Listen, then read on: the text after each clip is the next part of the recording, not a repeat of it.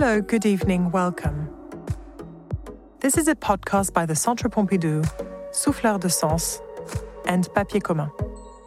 Sound surfaces.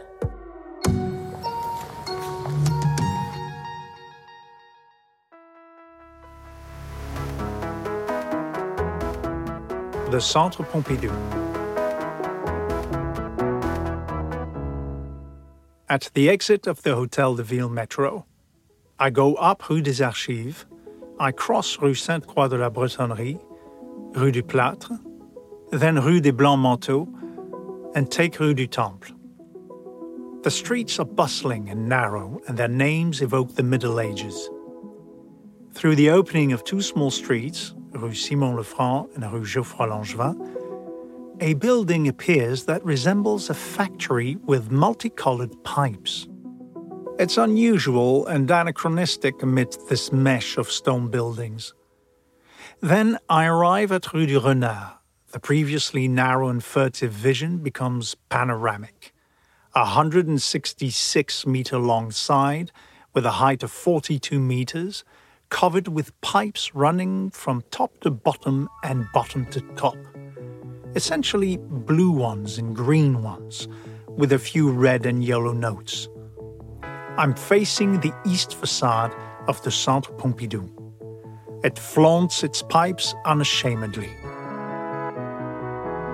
Large blue pipes for air, some of them to make the air rise, others to bring clean air down once it has been purified in the large blue containers on the roof. The same holds true for the green pipes, which carry clean water and wastewater.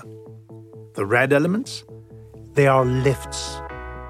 The yellow covers the protection grids for electric cables. Blue, green, yellow, red. The whole circulation system of the center, like a back kitchen or the viscera of a body.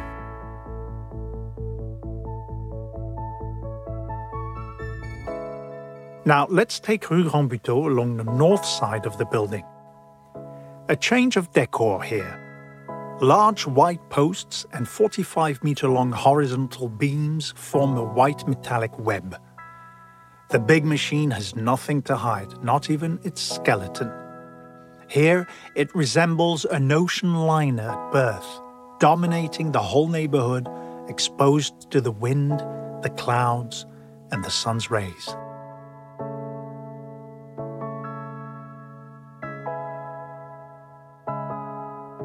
I continue on my way and arrive at the Rue Saint Martin, which offers a view of the west facade, the piazza side, the entrance side.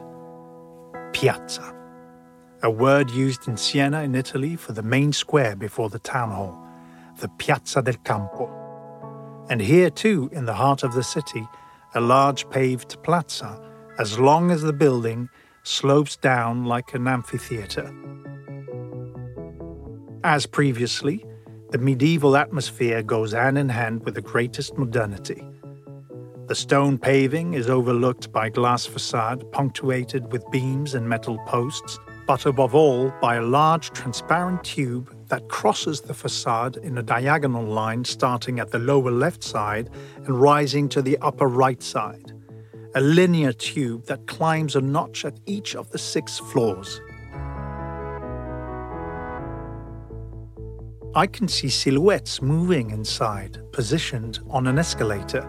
Strange and intriguing. Like a rolling marble, I drift down to the bottom of the piazza to arrive naturally at the entrance of the building. Several glass doors. To the left, the one reserved for the users of the BPI, the Public Information Library. The middle one is the one reserved for members I take the one on the right for the general public. I arrive at the Forum. It's like a beehive. Forum in Latin means the public square where citizens came together to discuss issues, do business, and meet friends. It's the same here. People arrange to meet here, they move about, gather information, plan their visit, and buy their tickets. It's vast. There are lots of people. It takes time to get your bearings. A mezzanine runs around it halfway up.